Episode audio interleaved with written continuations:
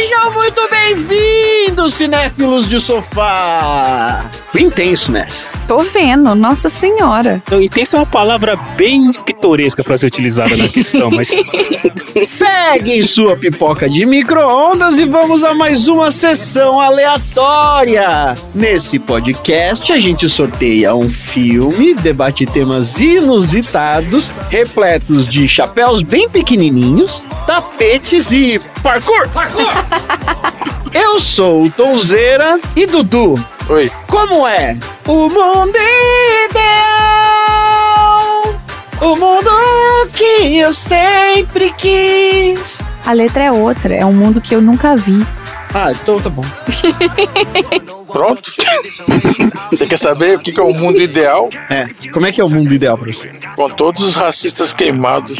Boa, esse é o meu mundo ideal também. Eu tô nesse mundo aí também. Marcelo, oba! grande Marcelo, olha só. O número de ladrões do governo federal supera os 40 do Alibaba? Olha, eu acho que numa sala já supera. Não precisa falar do Não é? governo, do federal, assim, entendeu? De todos aqueles prédios. Eu Fechar acho um setor ali só, né? é, se você pegar metade do setor ali, eu acho que já supera, assim, de uma maneira absurda. Pega o ministério, já, enche a mão. Vixe Maria, quem é Alibaba na fila do pão, cara? Ia passar vergonha. Ah, chefinha. Eu. Putz, ai, começando É. errado. É, começou Marina! Aí, aí, assim não dá, Relaxa, assim tá não tudo pode. certo. Marina, me diga qual foi a última vez que você dirigiu e eu vou lhe fazer uma revelação. A última vez que eu dirigi um carro, acho que foi quando eu tava no Brasil, em dezembro de 2019. Então foi exatamente em dezembro de 2019 no Brasil que você teve contato com a lâmpada do Aladim. É mesmo? Por quê? Não, depois você vai falar por quê, velho. Não, não vou. O assunto tem nada a ver com a pergunta. Tá, ah, Isso tá, aí, desculpa, isso aí, Olha, o trem é aleatório, então a pergunta é aleatória, o assunto é aleatório, é tudo a ver. Hoje vai. Eu gosto assim. Hoje vai ser o caos, maravilha. Eu gosto do caos. Beleza. Mas a, a luz de óleo no painel do carro é o desenho da lâmpada do Aladim. Ah, é mesmo. É sim. É porque é uma lâmpada a óleo, né? É uma lâmpada a óleo, exatamente. Então quando você liga o carro, tem contato com a lâmpada do Aladim. Eu juro que eu não sabia não, tá? Eu descobri pesquisando, tá? Nossa, onde que eu tinha pensado nisso? Tom, conta pra mim. Se você fosse um grão vizir e tivesse um objeto para hipnotizar as pessoas e assim exercer influência sobre elas, qual seria esse objeto que você carregaria pra baixo e pra cima? Caralho. Só pra poder hipnotizar? Um caralho? É, é um objeto que você anda É. com ele pra baixo e pra O cima Marcelo tá on fire e você hoje. usa. Isso é um consolo de borracha. É, Olha aqui o meu seria que ele começa a vibrar, né? Isso, ele começa a girar Girar e vibrar. no nível bem intenso. Assim. Isso. Olha, eu acho que hipnotizar assim as pessoas pelo medo, né, cara? Isso, aí, aí quando ele faz aquela voltinha assim, tem aqueles que dá aquela voltinha, né? Dá uma rebolada, né? Faz um movimento circular. Aí a pessoa se perde no movimento circular, aí ela tá hipnotizada. Tá bom. Então é isso. Todo mundo pega a sua bengala do Jafar, hipnotiza sua tia pra ela fazer uma pipoca pra você. Don't you come back, oh baby, please, don't you come back no more.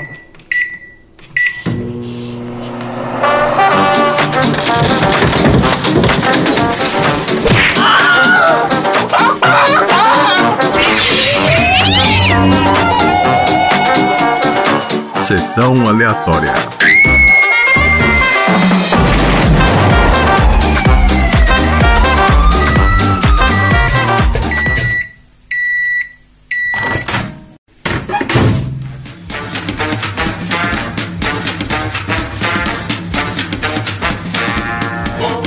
Eu sempre quis falar isso de uma forma oficial e dessa vez vai ser a primeira vez e não vai ser como deboche. Então vamos lá? Muito bem! Começando mais um episódio do Sessão Aleatória, o podcast mais imprevisível da Baixa Podosfera. Esse é o podcast preferido de mulheres órfãs, filhas de pais controladores que são pessimamente influenciados por puxa-sacos a seu redor. Porque aqui no Sessão Aleatória, a gente já falou sobre influência para toda uma juventude que foi a Nichelle Nichols no nosso episódio 12 sobre Star Trek. A gente também já falou sobre a resiliência da Irene Stendler, que salvou crianças de serem enviadas a campos de concentração no episódio 28 do filme Mad Max. E também já falamos sobre os direitos conquistados às duras penas pelas mulheres, enquanto a gente ainda tem que caminhar nesse assunto, né? Não chegamos nem perto de onde a gente quer chegar, lá do episódio 11 do filme Greasy nos tempos da brilhantina. Mas antes de entrar nos assuntos aleatórios, eu queria aqui agradecer a presença do nosso aleatório número 5, que é o Marcelo, o famoso cello do PDG, que tá aqui. Assim como um gênio da lâmpada, ele realizou um desejo meu de não ter que cancelar uma gravação, porque o André, como vocês podem perceber, não tinha agenda para gravar, e veio aqui nos abrilhantar com o seu tempo, com seu assunto aleatório. Marcelo, você, além de ser o host do podcast de garagem, foi a pessoa que me trouxe pra Podosfera, e eu fui a pessoa que trouxe o tom do e o André. Você é indiretamente ligado à fundação desse podcast. Seja muito bem-vindo ao Sessão Aleatória, dessa vez como quebra-galho. Eu queria te fazer uma pergunta. Você acha que isso é um plano maléfico do meu gran vizir Tom aqui do meu lado? Que isso, menino? Pra você ser o step do, do Sessão Aleatória, assim como o LL do PDG? Olha, primeiro eu quero agradecer efetivamente o convite. Eu quero pedir desculpa às pessoas, já que eu sou responsável pela criação desses podcasts todos que estão explodindo por aí. Desculpa, galera, foi mal. Não achava que ia ser tudo isso, tá? eu fico feliz, eu vou fazer o jabá, porque teve um, um, episódio aí do PDG que eu soltei uma frase: seja o tom na vida de alguém. Quem é o tom? O tom é aquela pessoa que está ali. Sabe, friends, I'll be there for you. Eu estou ali por você. Então eu estou aqui por vocês. Sempre que alguém falhar, estarei estarei eu aqui fazendo o papel de Tom, porque, de novo, seja você também o Tom na vida de alguém. e se você quiser escutar esse episódio, é o Jornal da Garagem, edição número 12, lá do podcast de garagem. Bom, vamos lá. O filme de hoje é Aladdin, a versão live action que foi lançada em 2019. E esse filme saiu da minha lista. Essa lista que eu trouxe, ela era composta por live actions de filmes da Disney que estão no Disney Plus e que não mudaram muito a história do filme. Porque existem alguns live actions que foram trazidos que mudam um pouco a história. Esses eram que a história basicamente se manteve a mesma. Foi uma releitura em live action de um desenho que fez parte da infância de muita gente. Trazendo um pouquinho sobre esse filme, Aladdin é um filme musical de fantasia e romance do ano de 2019 que foi dirigido pelo Guy Ritchie, que o André mencionou aí uns episódios atrás, que ele também dirigiu o. Como é que chama do, do filme? Flamejantes lá dos. O Snatch e o Rock and Roller. Não, é, o Snatch também, mas o Jogos Trapaças e Dois Canos Fumegantes. Aí ele deu uma escorregada e fez isso aí. Esse Guy Ritchie é aquele que foi namorado da Madonna? Esse aí. A fofoca já é com o Tom. É, porque eu vi escrito lá, dirigido por Guy Ritchie. Eu falei, será que é o namorado da Madonna? a minha referência. Eu adoro quando os homens de sucesso viram referência como ele é o marido da fulana, entendeu? O namorado da Beltrana. Não, mas ele é atualmente o namorado da Madonna, é isso? Não, acho que Não, não. acho que ele não, não, foi. ele foi. Igual eu tenho um colega de trabalho que, né, eu tenho vários colegas de trabalho na Flórida, e lá na Flórida tem um time de futebol americano do Tom Brady. E tem um dos caras que trabalham comigo, ele tem um corte de papelão tamanho natural desse cara. Aí eu virei pra ele, você sabe como que esse cara aí é conhecido lá no Brasil? Aí ele, como? Eu, ele é o marido da Gisele. Todo mundo, kkkk. É a primeira vez que eu tenho uma piada no trabalho. Podia, é. inclusive, no filme ter colocado lá, né? Dirigido por ex-namorado da Madonna. Isso A aí. maioria das pessoas ia reconhecer Aí o cara. seria mais ilustrativo mesmo. Com certeza, ia ser muito mais fácil de lembrar quem é do que escrever lá Guy Ritchie. Essa versão foi escrita pelo Guy Ritchie, em colaboração com John August e Vanessa Taylor, e é um remake em live action do longa-metragem animado Aladdin, de 1992, que foi baseado no conto árabe Aladdin e a Lâmpada Maravilhosa, escrito por Hannah Diab. Eu não sei se estou falando o nome certo, tá? Então desculpa aí. Esse conto ele foi adicionado ao livro As Mil e Uma Noites, por Antoine de Galard, aparecendo na sua tradução francesa Le Mille et Une Nuits. Gastei todo o francês que eu tinha agora. Gastou. O filme foi produzido pela Walt Disney Pictures, Rideback, Vertigo Entertainment, Big Talk Films e Mark Platt Production. Foi uma galera em cima desse filme e ele é estrelado. Quem é o primeiro pessoa do elenco que aparece em tudo quanto é lugar? O Will Smith. O Prince of Bel-Air lá. É, que apesar da sua extensa filmografia, é a primeira vez que o Will Smith aparece aqui no Sessão Aleatória. É verdade. É. É mesmo. Além do Will Smith, tem o Mena Massoud no papel de Aladdin, a Naomi Scott no papel de Jasmine. Vocês conheciam algum desses atores? Tirando o Will Smith? Não. Só o Will Smith, não. Eu vou falar um pouquinho sobre algumas curiosidades da escalação desse filme. Porque, pra variar, trazemos polêmicas aqui neste podcast. O André não tá aqui pra controlar. Denúncia! Mas também qual podcast ultimamente não tem denúncia e polêmica? Todos os podcasts que eu verdade. escuto da Baixa Podosfera tem alguém gritando denúncia, É, polêmica! gente- é o único lugar que a gente pode reclamar em paz. Então teve o Mena Massoud no papel de Aladdin, a Naomi Scott no papel de Jasmine, o Marwan Kenzari no papel de Jafar, o Navid Negarban como Sultão de Ágraba. Vamos trazer então a nossa maravilhosa sinopse do IMDB aqui pra vocês. Lá vem. Um menino de rua de bom coração e um gran vizir sedento por poder competem por uma lâmpada mágica que tem o poder de realizar os seus desejos mais profundos. Ah, não é isso. E foda-se a princesa nessa sinopse, assim. Mas a gente já tá acostumado a esperar isso do IDB, né? IMDB sendo IMDB, falando sobre os primeiros 15 minutos do filme. O filme tem toda uma história, tem todos os ensinamentos, tem todas as lições, e no caso do IDB é só os caras brigando pela lâmpada. Eles não tinham que chamar isso de sinopse, tinha que ter outro nome, porque isso não é uma sinopse. Chamar só cinco. Desculpa.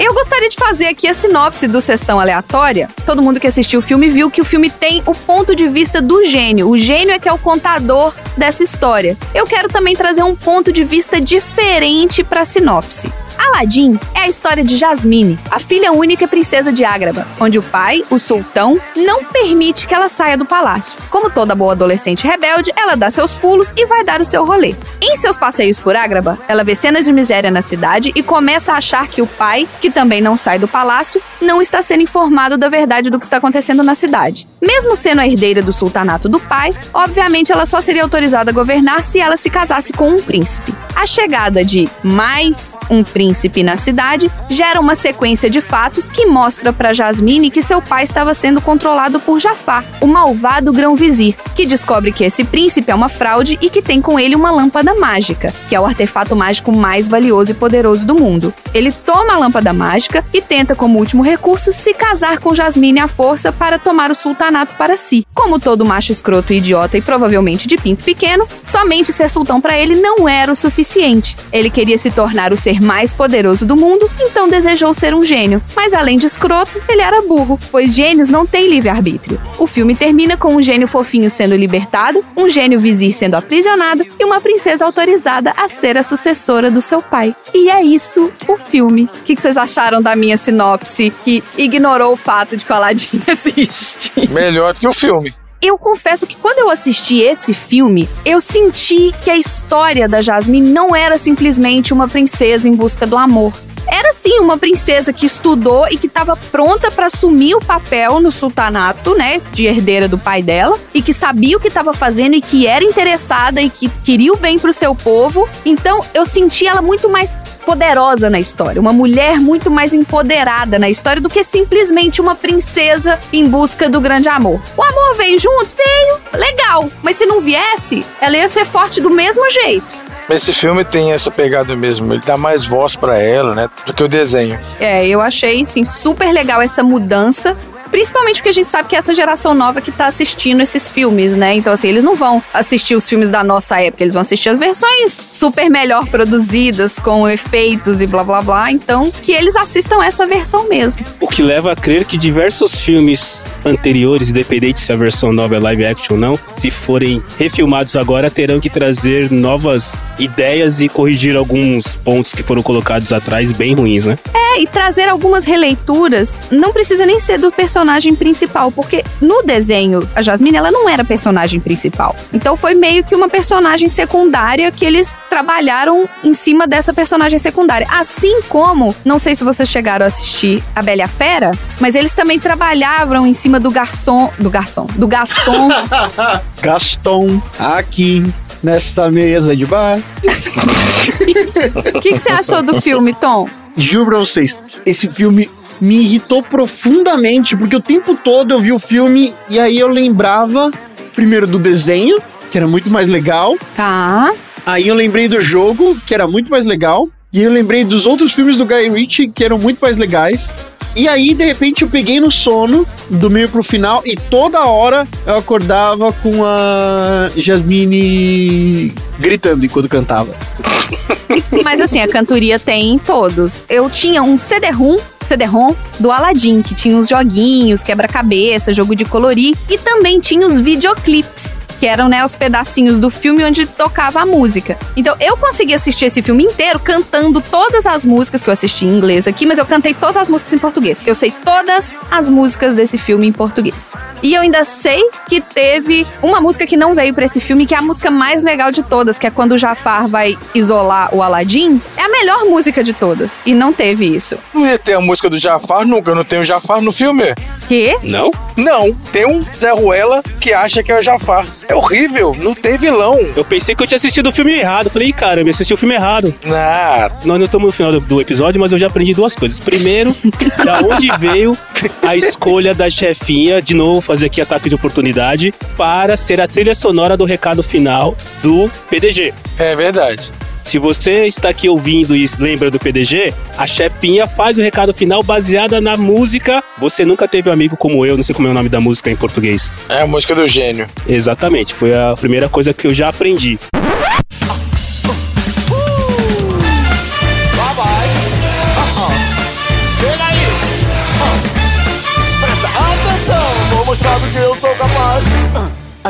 A segunda coisa foi que, às vezes, o Tom fala umas coisas e o Tom, efetivamente, ele me abre a cabeça, assim, sabe? Porque eu também fiquei um pouco irritado com o filme. Mas, no meu caso, eu não tinha assistido o Aladdin desenho. E na minha cabeça de nerd maluco, falei, "Ah, eu não posso assistir o live action sem ter assistido o filme original. E aí eu assisti um na sequência do outro. Tipo, eu coloquei um, terminou, eu fui lá, cliquei de novo, voltei e assisti o live action. E, cara, o desenho é tão legal.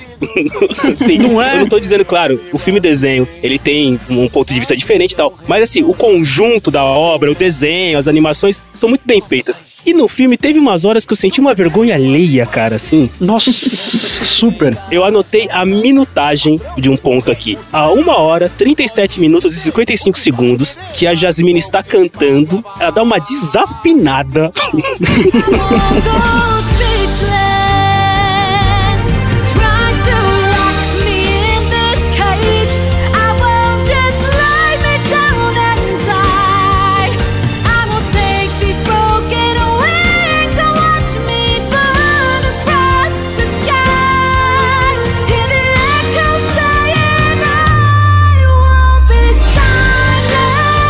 música Broken Wings lá, né? Que, ah, não sei o que, as caras, meu Deus. Eu falei, sério mesmo que os caras deixaram isso passar? Aí eu voltei e vi três vezes. E é exatamente o que você falou, Tom. Ela grita um jeito que, putz, cara, a história é legal e tal, mas eu tava assistindo o filme sozinho. Sabe quando você, tipo, abaixa a cabeça, que vergonha, cara? Será que alguém tá vendo isso? Eu queria muito assistir com você, chefinha, pra ver você cantando, pra ouvir essas músicas sem ninguém desafinar, que olha, pelo amor de Deus. Eu realmente acho que eu não posso ter ouvido ninguém desafinar, porque eu tava gritando do lado de cá, então eu basicamente só escutei a melodia. Eu tava lá belíssima, príncipe ali, este aqui, ali a bábua. Quem quiser ver, chegue aqui, mas chegue mais. Os sinos tocando, tambores rufando pra receber o rapaz. Príncipe ali, este aqui, ali a bábua. Devem honrar e respeitar ou aplaudir. Só que a música que eu mais gosto é a música que não teve, que é a música quando o Jafar isola ele no lugar de gelo. Que é essa mesma música, só que ele muda a letra pra esculhambar o Aladim, que é a hora que ele mostra pra Jasmine que o príncipe ali é o Aladim. Aí ele fala: Príncipe ali é este aqui, mas ele é falso. Se me ouvir, vai concluir quem é ali. Príncipe ali é este aqui, mas ele é falso. Se me ouvir, vai concluir quem é ali. Se o seu passado rolar, mentiras não vão durar. Veja só o seu belo príncipe ali. Ou devemos chamar de Aladdin? Eu tô imaginando o Tom cochilando e acordando com a mulher gritando. Sabe aquele susto que você toma? Coitado. Nossa, mas foi isso. Aí teve umas horas que eu acordei com ela cantando. Eu, Calma, moça. Tá tudo Vai dar bem. certo.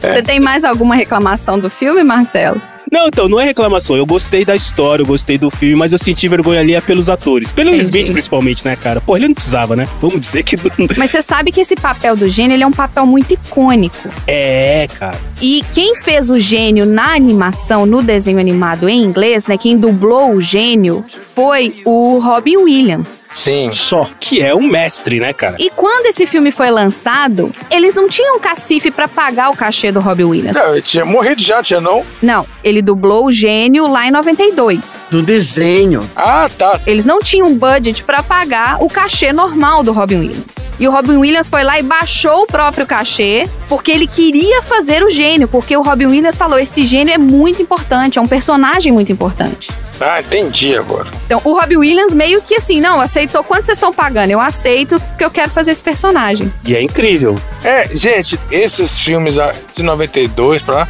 só quando a Disney voltou a fazer filmes, reergueu a parte de animação dela, que tava meio pra baixo. Por isso que eles não tinham tanta grana assim. Pois é. Mas assim, chefinha, eu não tenho reclamações. Talvez o meu ponto é esse. Eu assisti um atrás do outro e eu gostei muito do desenho. E aí, putz, ver algumas coisas que aconteceram nesse, que nem o próprio Dudu já colocou aí, o Jafar, né, cara? Porra, cara. Você vê no desenho, ele tem aquela cara, né, cara? Aquele. Claro, era um desenho, então ele tem uma face assim toda caricata, né? Com os lábios pra baixo e tudo mais. E aí os caras me trazem esse cigano Igor que não muda a expressão. O tigre dela e o macaco tem mais expressão que ele, cara. O tigre dela e o Abu conseguem ter mais expressão do que o Jafar no filme inteiro. É o típico cigano Igor. Não só o Jafar, mas o Aladdin também. Mas o Aladdin, foda-se. O Aladdin ainda consegue dar uma entortada na boca, né? Ainda consegue. O Aladdin né? faz parkour. É, não, é, isso é. Eu gostei do filme, mas eu acho que algumas coisas, tipo os atores e principalmente a parte musical, devia ter pensado um pouquinho mais assim na hora. de- E outra, né? Os caras estavam com o Will Smith, que é um cantor, né? Então, mas aí a parte musical foi toda o Smith. Eu lembro de duas partes que eu até pensei bem. Quando ele canta pro Aladdin, ali ficou bem legal. Agora tem uma outra hora que ele canta, que assim, o Smith ele é um cantor de rap, né? Então rap você não segue muita melodia, rap você meio que declama. Se você ouvir os discos do Smith, ele é muito melhor cantando rap. Então, quando ele tem que seguir a melodia, não fica tão assim. Agora, quando ele pode ficar livre pra fazer rap, e aí tem alguns momentos que ele faz música estilo rap, aí fica bem legal. Eu tô louco. Tem um cara pintado de azul e gigante. Não! Eu não sou um gigante. Eu sou um gênio. É diferente. Gigantes não são reais.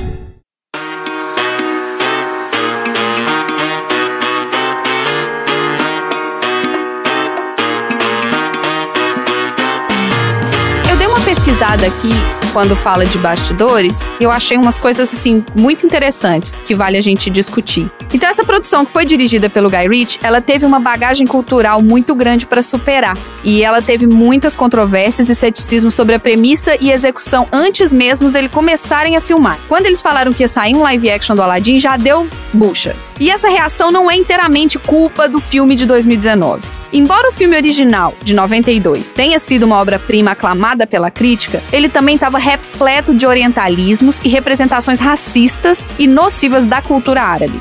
Esse novo filme conseguiu, na maior parte, de acordo com os críticos, fugir muito do exotismo, da inspiração e imprecisão cultural, mas apesar dos esforços claros de Guy Ritchie para entregar uma versão respeitosa do Aladdin, não satisfez muito os detratores. Teve gente que ainda ficou incomodada com esse filme. O Conselho de Relações Americano-Islâmicas emitiu um comunicado à imprensa na semana seguinte ao lançamento do filme e pediu aos revisores e críticos que reconheçam que o mito do Aladdin está enraizado no racismo, no orientalismo e na islamofobia, e que abordem as preocupações sobre esses estereótipos raciais e religiosos perpetuados pelos filmes da Disney.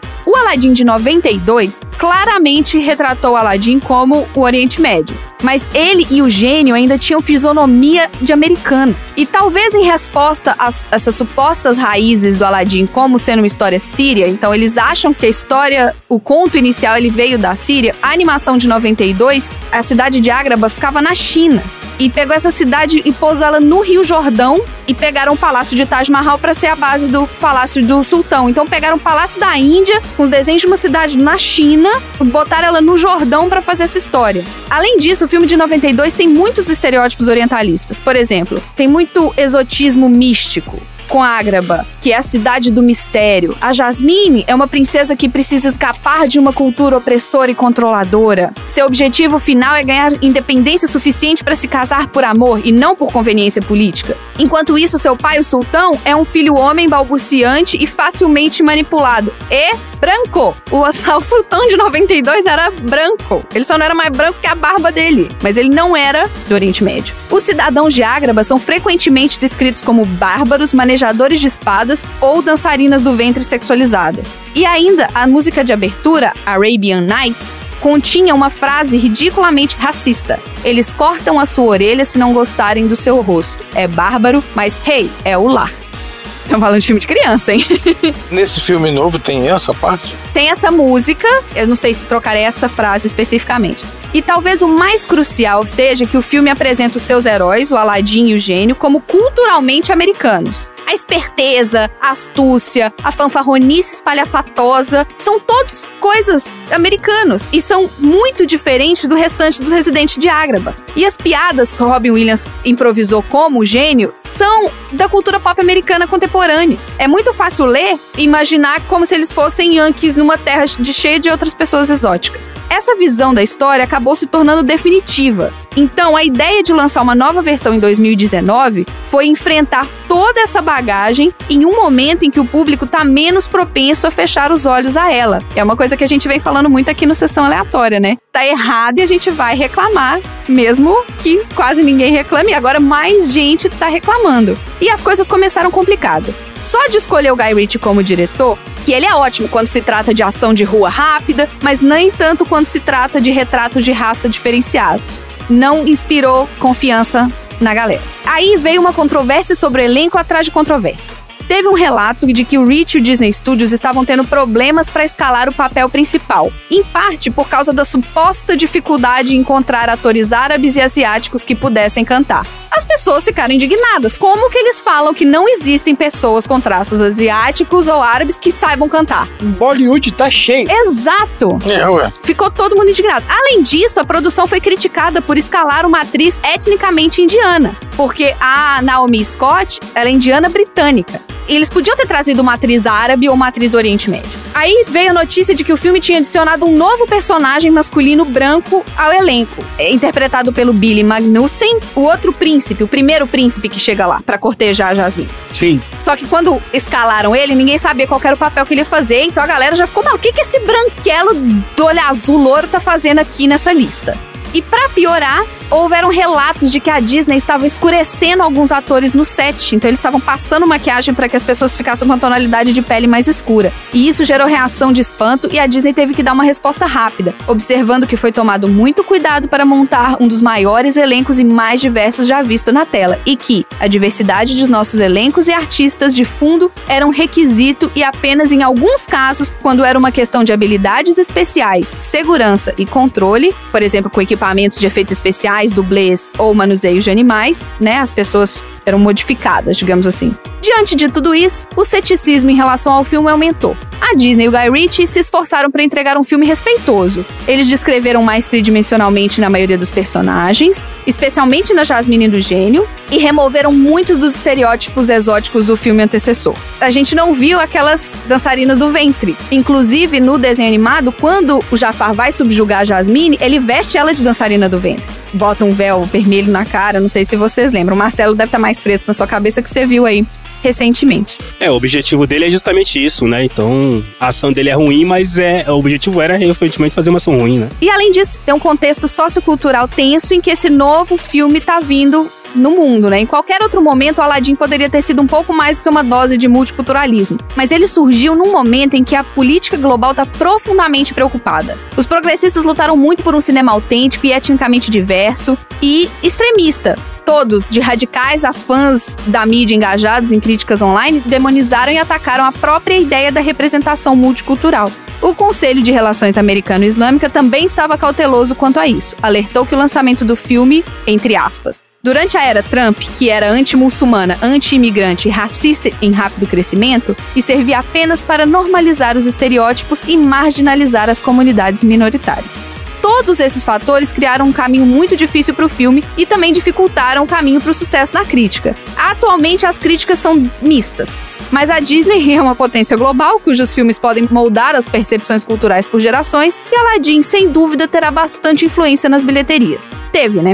Portanto, para o bem ou para o mal, os sinais culturais cruzados de Aladdin e seu legado preocupante provavelmente permanecerão conosco por muito tempo.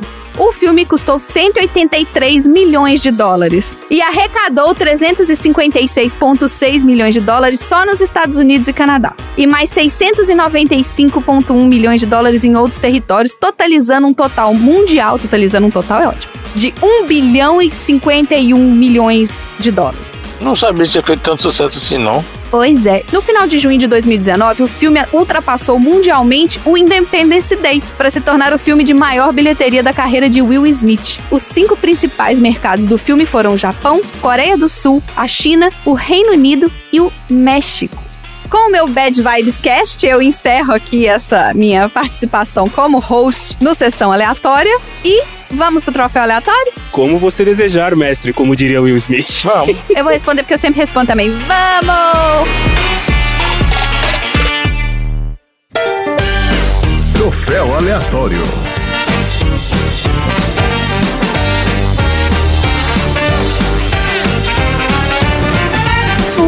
Muito bem, então vamos ao troféu aleatório. Marcelo, ganhar o troféu aleatório é equivalente a quê? Ganhar o troféu aleatório é equivalente a você achar no deserto uma lâmpada mágica com um gênio e também ganhar um cashback de cada desejo que você pedir. Ou seja, você pede um desejo e ganha outro. E conta pra mim, qual que é o seu troféu aleatório pra esse filme?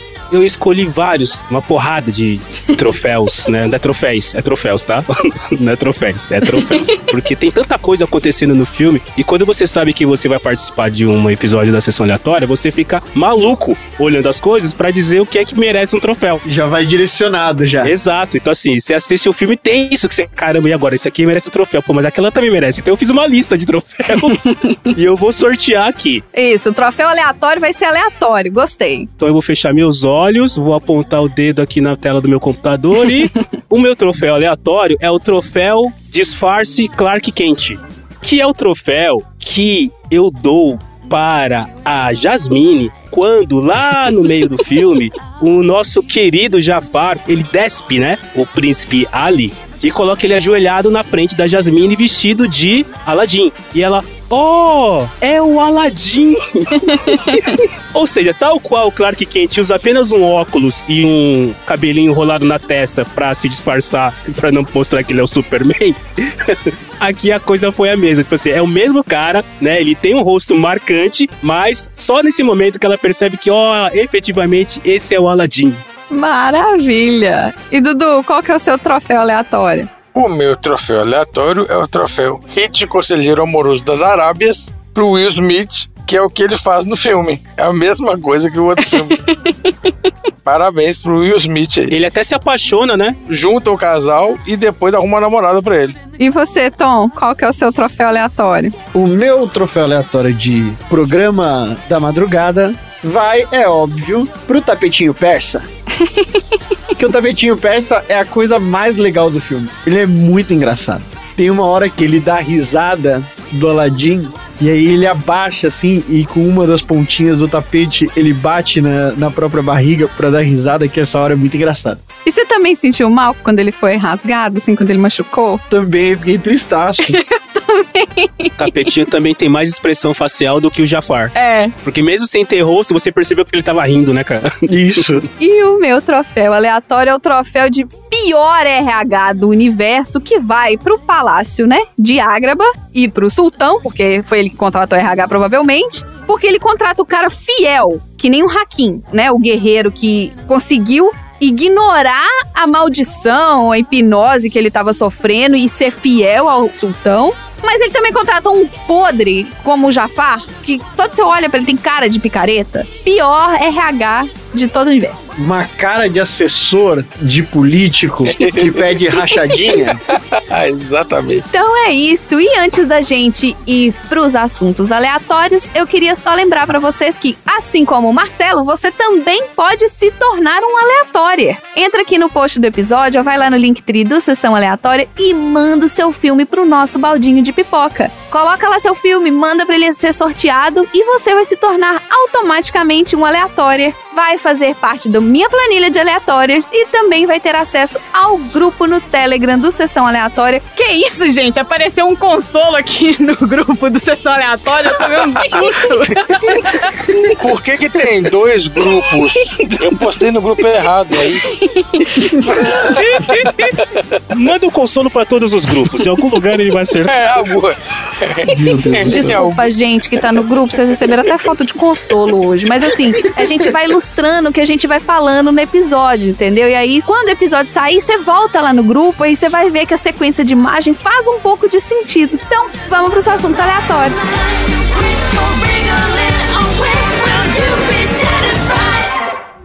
Eu tô louco. Tem um cara pintado de azul e gigante. Não! Eu não sou um gigante. Eu sou um gênio. É diferente. Gigantes não são reais.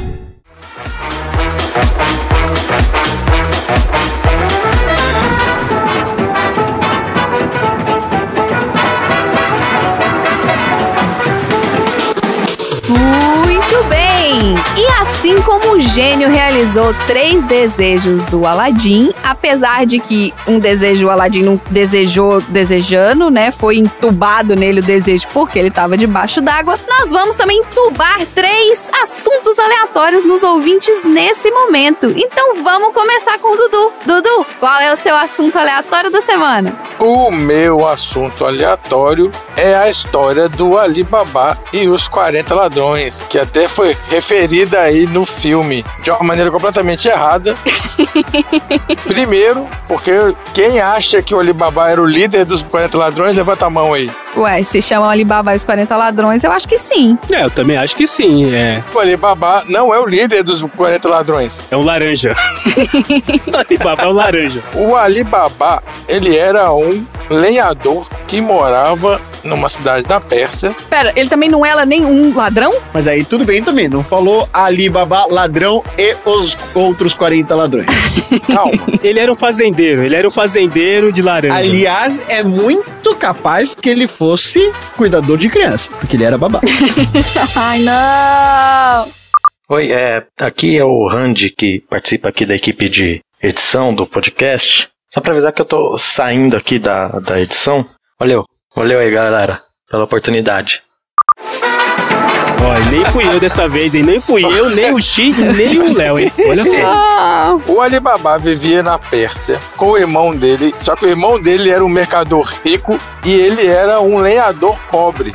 E um dia ele estava cortando lenha com a mula dele e ele viu se aproximar uma nuvem de poeira bem alta, se escondeu porque ele viu que era um monte de homem a cavalo e aí ele viu que eram 40 bandidos. E eles estavam carregando ouro e prata. Eles pararam na frente de uma grande rocha e aí o chefe falou: abre-se sésamo na frente da rocha. A rocha se abriu e eles entraram. Aí depois ele viu a rocha abrindo de novo e eles saindo sem o tesouro que eles tinham roubado. E aí foram embora. O Alibaba desceu, foi lá na frente da pedra e falou de novo: abre-se sésamo. Ah, não, ele viu também o cara falando fecha-te sésamo antes de sair, que aí ele fechou a rocha. Aí ele foi, viu que tinha tesouro lá, pegou um monte de dinheiro, botou na molinha dele e aí falou: fecha-te sésamo, fechou e foi pra casa dele. Falou com a esposa dele, a esposa dele ficou assustada, né? Onde é que você arrumou esse dinheiro e tal? Você roubou? Claro que ele roubou. Então ele é um ladrão. ok, check. Só que ele falou assim: vamos esconder esse dinheiro aqui. Só que ela falou assim: "Vamos, mas pra esconder, a gente tem que contar primeiro. E aí ela tentou arrumar um medidor para poder contar o dinheiro. Um medidor tipo de culinária mesmo. De peso? Ah, tá. Só que ela não tinha. Quem tinha era a esposa do irmão do, do Aladim, o Cassim. Do Aladim ou do Alibaba? Aladim? Não. Aladdin é do filme. Saudações, almas confusas. Eu só queria falar que quando você falou abra-te sésamo, fecha-te sésamo, eu só conseguia lembrar daquele episódio do Chapolin, onde ele ficava assim, abre-te sésamo, aí ficava um cara atrás da porta puxando a Pepe! porta. É. Já, Já já tirei tirei, a a vela. é o mesmo esquema. Bem melhor, Pepe. Pepe. Chapolin é muito bom. Então vamos lá. Quem tinha o medidor era a esposa do Cassim, irmão do Alibaba, que eram ricaços lá. Aí ela foi lá, pediu o medidor. Aí ela ficou desconfiada. O que, é que ela quer medir? Não sei o que, o que ela tá querendo. Aí ela besuntou o medidor com o sebo pra descobrir o que, que ia vir voltar grudado do medidor. A esposa do Aladim vai lá, mede o ouro. Alibaba. Ah, meu Deus, eu vou falar Aladim o tempo inteiro por causa do filme. A esposa do Alibaba mede o ouro. E aí, quando ela vai devolver o medidor, tem uma moeda de ouro grudada. Aí a mulher morre de ciúme e tal, fica indignada e fala pro marido dela: Olha, o seu irmão lá dá um de pobretão, mas ele tem ouro e ele é mais rico que você, não sei o que, começa a encher o saco do cara. O Cassim vai lá e tira satisfação com o Alibaba, então é que ele tinha arrumado dinheiro. E aí o Alibaba conta pro Cassim a história de entrar lá na pedra. O Cassim vai lá, entra, leva 10 mulas, carrega as mulas com um monte de ouro. E na hora de sair, ele fala assim: Pepe, já larguei a vela. e a porta não abre, porque ele esqueceu como é que abre de novo. Ah, ele esqueceu o comando. Isso. O Cassim ficou preso lá dentro, os ladrões chegaram, tinha um cara maluco lá dentro com um monte de mula cheio de dinheiro. mataram o cara, esquartejaram e deixaram lá dentro da caverna. E foram embora. Meu Deus do céu. O Alibaba com a cunhada dele e a mulher ficaram preocupados que o cara não voltava. O Alibaba foi lá na pedra e falou: abre de César, não sei o que. Achou o irmão, pegou os pedaços do irmão e levou para enterrar. Fechou a pedra direitinho e foi embora. Os bandidos voltaram pra porcaria da pedra e aí fala assim: Nossa, tem dois ladrões, porque a gente matou um e veio o outro e pegou o corpo do que a gente matou. Então a gente tem que descobrir quem que é esse cara que, tá, que sabe o segredo do que. E aí o chefão mandou um cara pra cidade, disfarçado lá, pra descobrir quem que tinha roubado o tesouro da primeira vez e que estava macomunado com esse ladrão que eles mataram. E como a gente vive no Brasil, a gente sabe que se a pessoa enriquece ilicitamente, ela não é discreta. Ela vai comprar uma casa de 6 milhões com mala de dinheiro. Não, não foi isso. O que aconteceu foi o seguinte: o Alibaba mandou um sapateiro costurar o corpo do irmão dele. Mas pelo amor de Deus, gente. Releva, já morreu. É, história. Que é. história. Morto muito louco. Aí mandou costurar o corpo do irmão. E aí esse cara que era o ladrão disfarçado, ele tava ali andando pelo comércio e tal e chegou na sapataria por acaso e viu o sapateiro costurando o irmão. Ele tava costurando o corpo aonde? Na, na porta, assim, da sapataria, no chão, assim? Tava ali costurando um corpo no meio do sapato. Fazendo uma emília. Aí o cara então deu um dinheiro pro sapateiro pra ele falar onde é que morava o irmão desse cara que morreu. Ele foi na casa do Alibaba e marcou na porta com um giz, um X, para eles poderem voltar lá e roubar ele, pegar o dinheiro de volta. Enquanto isso, a empregada do Alibaba, ela achou estranha aquela porta marcada ali com X, e aí marcou mais seis portas na vizinhança toda, com X também. Lavar a porta, que era o serviço dela, não, não lava. Os caras voltaram à noite e tava tudo marcado, tinha seis portas marcadas. O chefe ficou puto, matou o bandido incompetente. E aí o chefe se disfarçou de comerciante, abriu uma lojinha, o cara teve que gastar dinheiro, mau trabalho. Aí nisso o Alibaba já tava morando na casa do irmão, com a família, porque o irmão morreu. E aí o chefe ficou amigo do filho do Alibaba. E o filho do Alibaba convidou ele para jantar na casa do Alibaba. Ele falou, beleza. E falou assim: Não, eu sou comerciante de azeite e tal, não sei o que, eu posso guardar meus azeites aqui na sua casa. Aí deixou guardar. Aí ele foi pra caverna, botou os ladrões, cada um numa lata de azeite furadinha para eles respirarem, e com uma lata que tinha azeite mesmo. E aí levou todos os azeites pra casa do Alibaba e deixou os caras escondidos lá. E falou que meia-noite ele ia abrir as latas né, pra eles roubarem a casa. Foi lá, jantou, não sei o que. A empregada do Alibaba tava sem azeite na cozinha. Aí foi lá no quintal buscar o azeite. Só que ela chegou perto da lata e um dos bandidos falou assim: Já tá na hora, chefe. Ela sacou, fingiu que era o chefe, fez uma voz, disfarçou e falou assim: Não, tá na hora ainda não, não sei o que, não sei o que. Pegou a lata de azeite verdadeira, esquentou lá dentro da cozinha, voltou com o azeite e derramou em cima de todos os ladrões nas latas deles. Queimou todo mundo.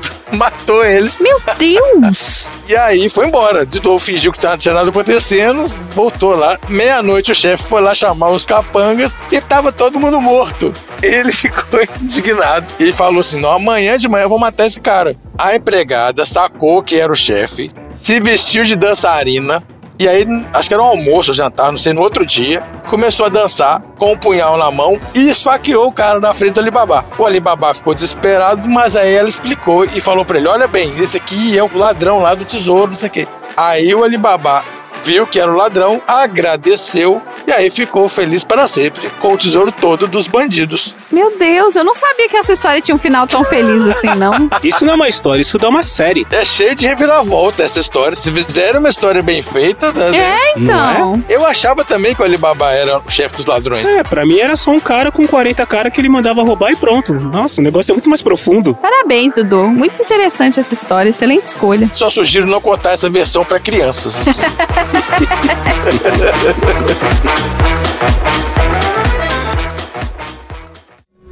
Eu tô louco. Tem um cara pintado de azul e gigante. Não! Eu não sou um gigante. Eu sou um gênio. É diferente. Gigantes não são reais.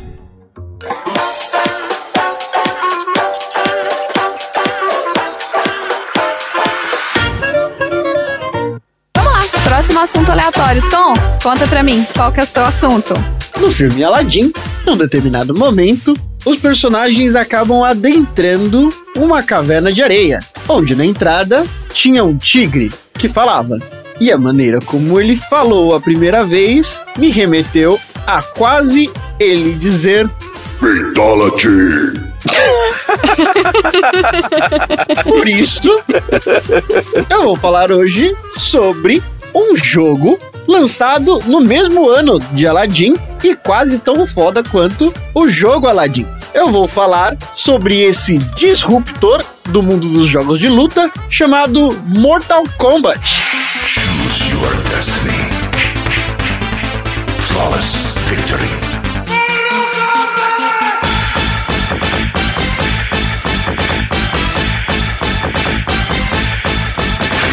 Mortal Kombat foi lançado em 1992 como um jogo de luta desenvolvido pela Midway Games.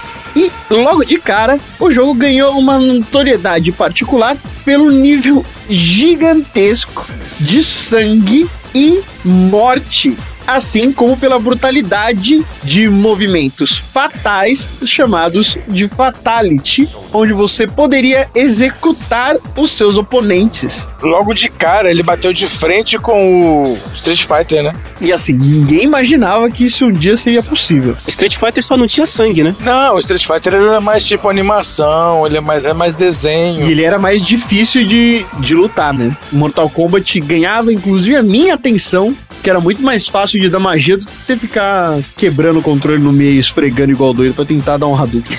É, o difícil do Mortal Kombat era os Fatalities, né? É. O Hadouken é do Mortal Kombat ou é do Street Fighter? Street Fighter. Tá, obrigado. E a franquia desse jogo gerou diversas sequências, spin-offs e até filme.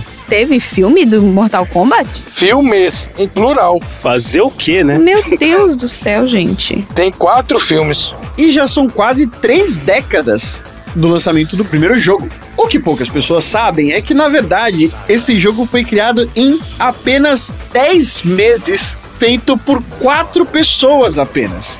Os próprios criadores não achavam que esse jogo daria muita trela e seria algum tipo de sucesso. Tanto é que eles conseguiram criar o jogo em 10 meses, mas levaram outros 6 meses para poder pensar num bom nome pro jogo.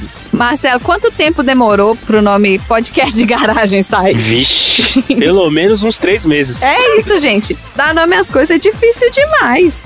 Sessão aleatória podia ter sido tantas outras coisas, gente, vocês não fazem ideia do que que Foi umas duas semanas, três semanas que a gente tentou. foi. E tudo começou, na verdade, quando os criadores desse jogo foram provocados pelo estúdio da Midway Games a criarem um jogo baseado no filme Soldado Universal, cujo protagonista era o Jean-Claude Van Damme. Sim! E a ideia é de que o próprio Van Damme acabasse se tornando o protagonista do jogo.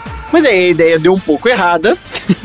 e logo depois, o próprio Van Damme acabou saindo da produção do jogo. Mas ainda tentou permanecer com a sua imagem na parte final. Depois, quando você finalizava todo mundo, matava todo mundo e aparecia lá. Ah, é? Mas deu certo? Apareceu mesmo? Aparece? Não deu certo. Ele forçou, forçou, forçou, mas como a personalidade do cara era tão insuportável, ele tava se achando tanto na época que os caras falaram: não, esquece, não vai dar pra trabalhar com esse cara e vamos zoar o cara pelo resto da franquia do jogo. Por quê? Eles acabaram criando um personagem que é um lutador e ator de Hollywood, cujo nome é Johnny Cage. As mesmas iniciais de Jean-Claude. Olha aí, o Johnny Cage. E com o mesmo golpe de fazer o espacate e socar o saco. Agora eu vou contar um pouquinho mais sobre a história do jogo, contada durante as 11 franquias. Esse jogo conta uma narrativa complexa em cada uma dessas unidades e levando em consideração diferentes períodos de tempo. Fala sobre um grupo de poderosos guerreiros que vão desde ninjas, passando por ciborgues e até semideuses. Todos eles estão disputando a posse de diversas realidades diferentes. São quatro realidades ao mesmo tempo: a Earth Realm, a nossa Terra, o Outworld, que é o mundo paralelo, a Other Realm, a Chaos Realm, Nether Realm e Edenia. Ou seja, são seis e não quatro que nem eu falei. Desculpe. Ah, fica tranquilo. E existem duas principais linhas do tempo durante a franquia de jogos. O primeiro que vai do Mortal Kombat 1 até o Mortal Kombat Armageddon, que é conhecido como o sétimo, e o reboot da trilogia que vai de 9, 10 e 11, que é o jogo atual. Vocês devem estar se perguntando, mas você não falou sobre o, o oitavo jogo? Excelente pergunta!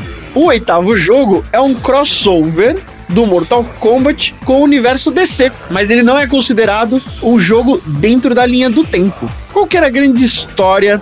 É que existem dois principais vilões na série, Shao Kahn e Shinnok. Shao Kahn é o imperador do Outworld, que já conquistou diversas outras realidades, incluindo Edenia, e criou o seu próprio império muito poderoso. Shinnok era um Elder God, que gostaria de dominar a nossa Terra. Acontece que Raiden é o nosso protetor e também o deus do trovão, que foi guiado por um dos deuses para proteger a nossa Terra. E depois de uma longa batalha que durou diversos anos, Raiden acabou derrotando Shinnok, tirou os seus poderes e enviou para o Netherrealm, para toda a eternidade. E a partir daí, ele assumiu o controle da realidade junto com a ajuda do seu servo leal chamado Quan Chi. Depois da derrota do Shinnok, o Shao Kahn passou a desejar dominar a Terra. E para isso ele recrutou um exército poderoso que venceu diversos campeonatos do Mortal Kombat, porque Mortal Kombat é o nome do torneio entre lutadores, para proteger a Terra. E derrotaram os principais lutadores que protegiam a Terra junto com Raiden. E no décimo campeonato, o Raiden cria um novo grupo de guerreiros para proteger a nossa Terra pela última vez. E aí, a partir daí que começa a história do Mortal Kombat 1. Então, tudo isso aqui até agora foi prequel. Nada disso estava sendo retratado na historinha do jogo. O Mortal Kombat 1 trata desses novos guerreiros que trabalham junto com Raiden para proteger a Terra de Shang Tsung, que era aquele velho que se transformava em todo mundo e ele trabalhava para o Shao Kahn. Ah, é verdade. Os guerreiros que trabalhavam junto com Raiden eram Liu Kang, a Sonya Blade e o Johnny Cage Van Damme. Além disso, participaram do torneio o Kano, o Sub-Zero e o Scorpion. e aí, a partir daí, todos eles tratavam entre si para saber quem é que iria derrotar Shao Kahn, proteger a Terra ou dominar a Terra. Após a falha do Shang Tsung em querer dominar a Terra, Shao Kahn decidiu ele mesmo partir para a treta e esse é o mote do Mortal Kombat 2. Esse plano acaba falhando porque Liu Kang acaba derrotando Shao Kahn durante a história e ganha outros novos aliados durante isso, como por exemplo a filha adotada do Shao Kahn, a Kitana. O Mortal Kombat 3 se passa em duas realidades diferentes, que é Edenia e Outworld, como duas realidades que se fundiram junto com a nossa Terra para com isso criar uma grande cabeçada de lutadores que era o Ultimate Mortal Kombat 3. Eu, eu tô quase ligando o videogame aqui. Com o Shao Kahn sendo derrotado mais uma vez, o Shinnok volta para a história em Mortal Kombat 4, depois de ter escapado da Netherrealm onde tinha sido aprisionado pelo Raiden e planejou conquistar Edenia com o Quan Chi, que era o leal amigo do Raiden, do seu lado. Mais uma vez, o Liu Kang, que é praticamente o protagonista do jogo, derrotou Shinnok e Quan Chi e devolveram de volta a Netherrealm. Cansados de perder, tanto Quan Chi como Shang Tsung acabaram se aliando e participando do quinto jogo, que é Mortal Kombat Deadly Alliance. E lá, eles mataram tanto Shao Kahn quanto Liu Kang. Essa treta continuou em Mortal Kombat Deception, onde eles mataram a maioria dos guerreiros de Netherrealm antes de tretarem entre si, Quan Chi e Shang Tsung. Eles, além de tudo, colocaram de lado as diferenças e acabaram se juntando a Raiden para derrotar Onaga, o dragão rei e o mundo externo. Encurtando a história, Onaga foi derrotado, mas a derrota dele trouxe de volta uma profecia do fim do mundo, que foi contada em Mortal Kombat Armageddon. Todos os lutadores que morreram nesses outros sete jogos voltam e tretam todos entre eles. E por fim, somente Shao Kahn e Raiden sobrevivem. Com Shao Kahn sendo vitorioso, o Raiden passa por seu último esforço para salvar a humanidade, mandando uma mensagem para sua versão mais jovem, dizendo: ele deve vencer. E aí a gente chega para a segunda parte da história, que é quando a gente chega no Mortal Kombat 9, onde tudo é resetado.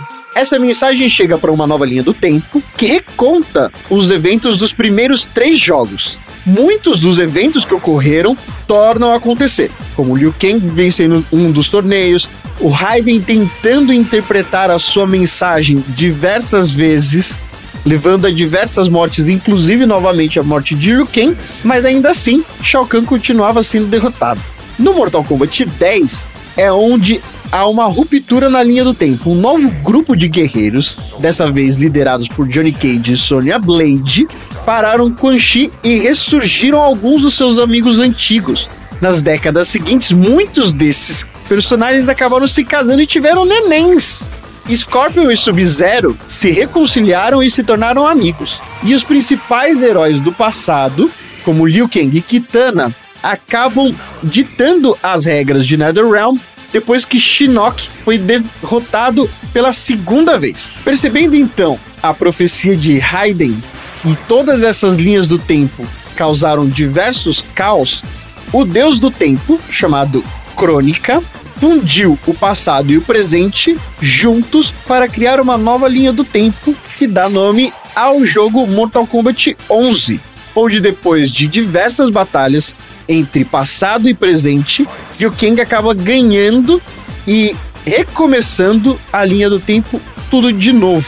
E é esse o mote pro Mortal Kombat 12, que ainda vai sair. Vem aí, aguardem. É uma bagunça. É, a história é longa, é tipo Grey's Anatomy, né? Não acaba nunca. é isso, então. Se quiser, eu posso contar o segredo do hipopótamo. Não, não, não, não, não. não. Estamos aguardando o segredo do Esquece hipopótamo. isso. Não, obrigado. Próximo assunto.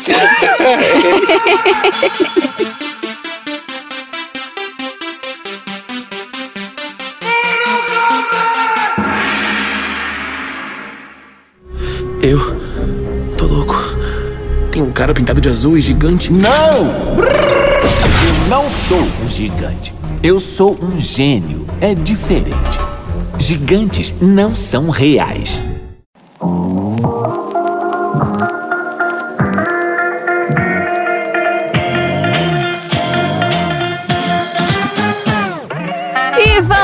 Nosso último assunto aleatório com o nosso aleatório número 5 convidado que tem também um baldinho pra sortear os assuntos aleatórios. É isso mesmo, Marcelo? Que você também tá indeciso? Sim, eu tinha um baldinho, mas já defini qual é o assunto que eu vou comentar aqui e bora. Qual que é o seu assunto? Conta pra gente. Bom, no filme a gente percebe que os animaizinhos têm papéis importantes. O Abu, o macaquinho amigo do Aladdin, o Hazá, o Rajá, não me lembro o nome do tigre da Jasmine, e o papagaio do Jafar. Naquele momento que o Aladdin está conduzindo o Jafar para virar gênio, ele fala que o Jafar é o segundo mais poderoso na sala e o papagaio repete essa palavra: segundo, segundo. E aí, nessa hora que o Jafar olha pro papagaio, fica putaço e fala: não, não, não, não. Papagaio presepeiro. Então, eu vou falar de psitacídeos, ou seja, eu vou falar de animais num episódio onde temos o Dudu da mesa. Porque eu sou desses, entendeu? Olha só. Afrontoso. Ousadia e responsabilidade, vamos ver. Se eu te falar que eu sei o que que é psitacídeos, porque eu tenho um primo que ele é doutor em psitacídeos e eu assisti a tese dele. Já peço desculpa antes, fique à vontade para corrigir eu, a internet e todo mundo que fala besteira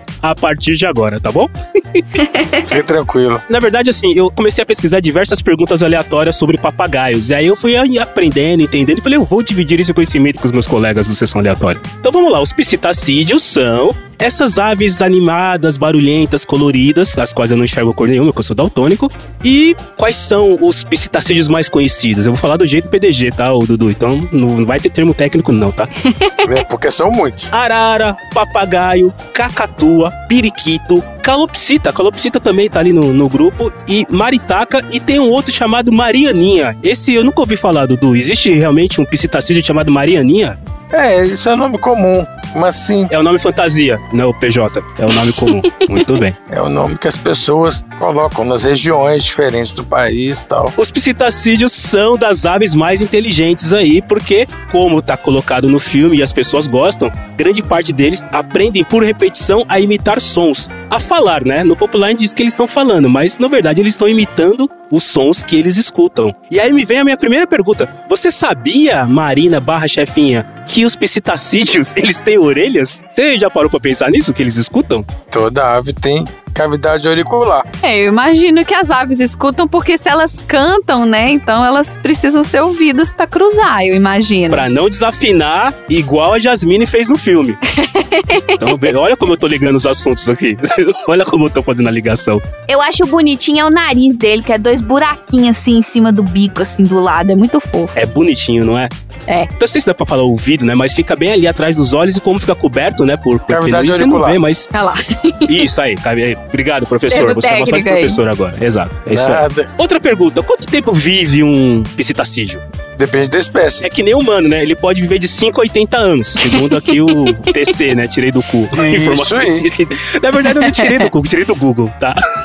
Não, tá certo. E aí me veio uma outra coisa que eu achei interessante, que se você, Tom, tiver um psitacídeo, você não é chamado de dono dele, você é chamado de tutor dele. Porque provavelmente ele vai viver mais que você. Ah, sem dúvida.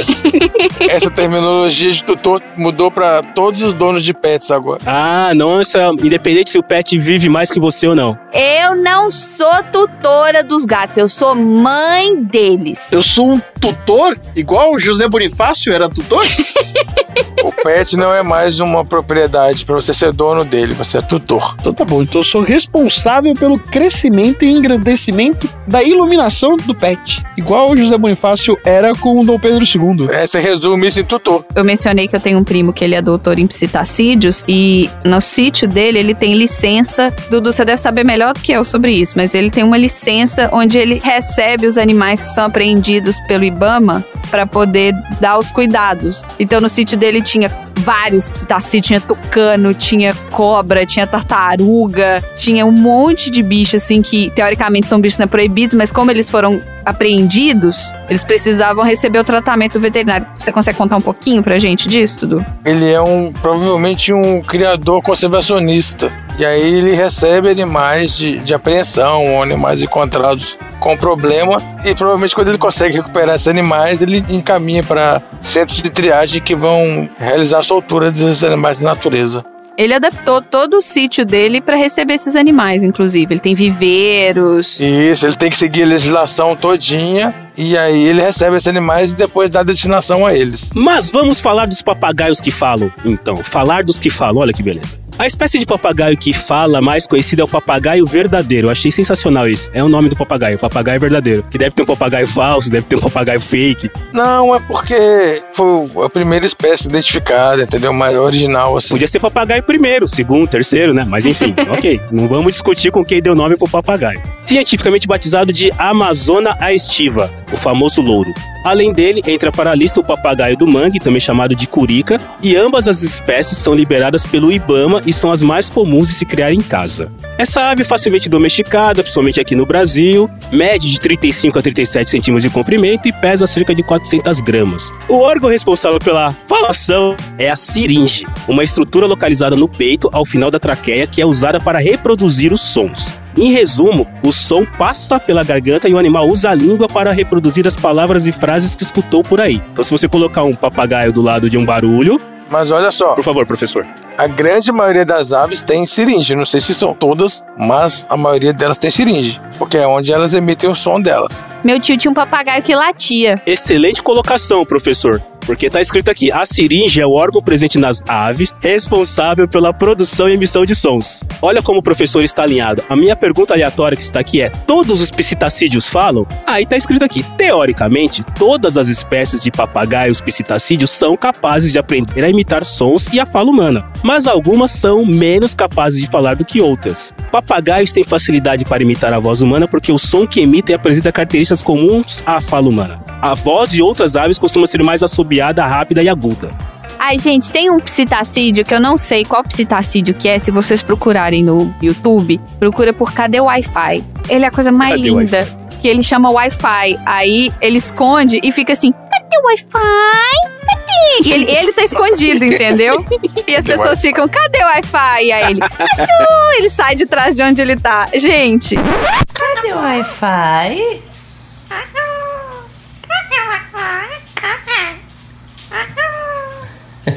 Mamãe linda, é?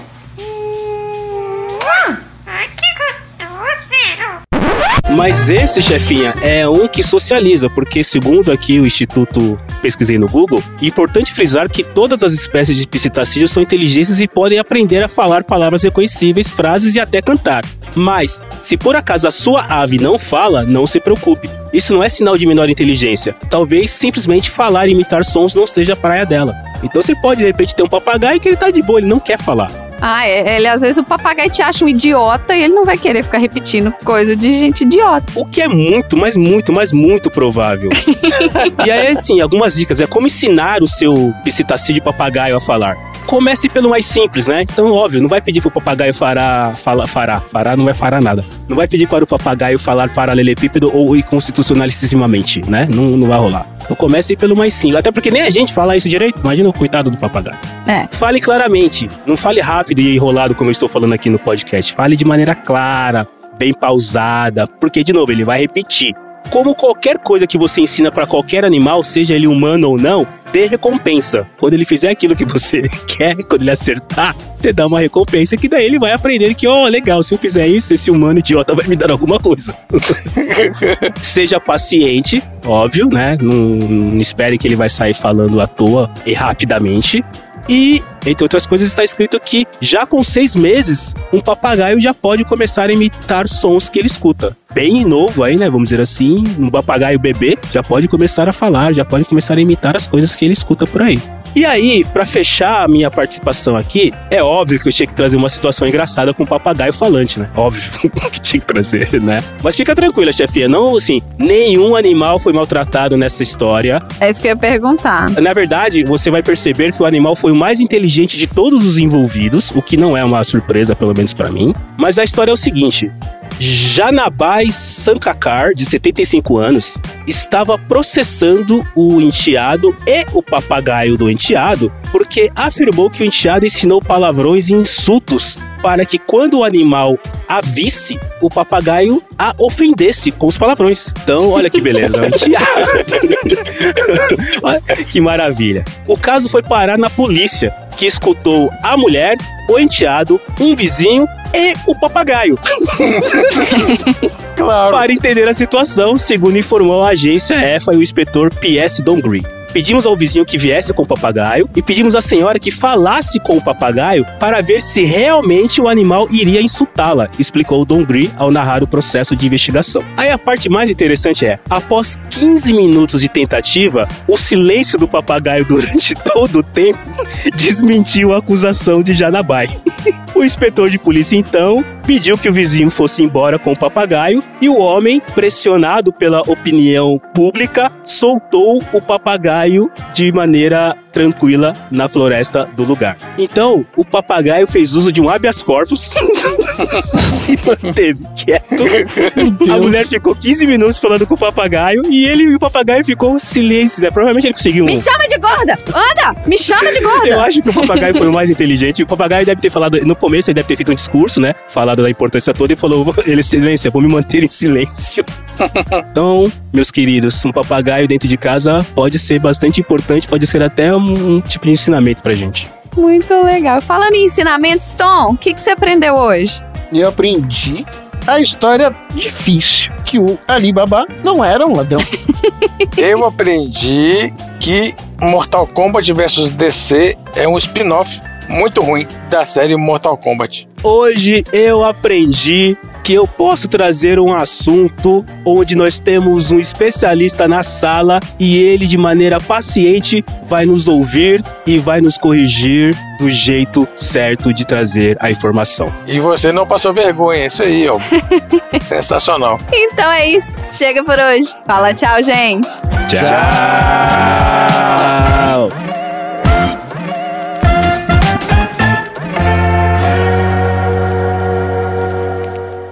Fim da. Isso não vai pra gravação, mas um dos meus troféus que eu tinha aqui é o troféu Escola de Samba. Quando eles chegam na. Ah, sim, quando claro, o Smith chega na. Quando o príncipe chega, né? Eu tinha um troféu Lex Luthor do Batman vs Superman de vilão que não convence também pro Jafar. ah, pelo amor de Deus. Fim da sessão.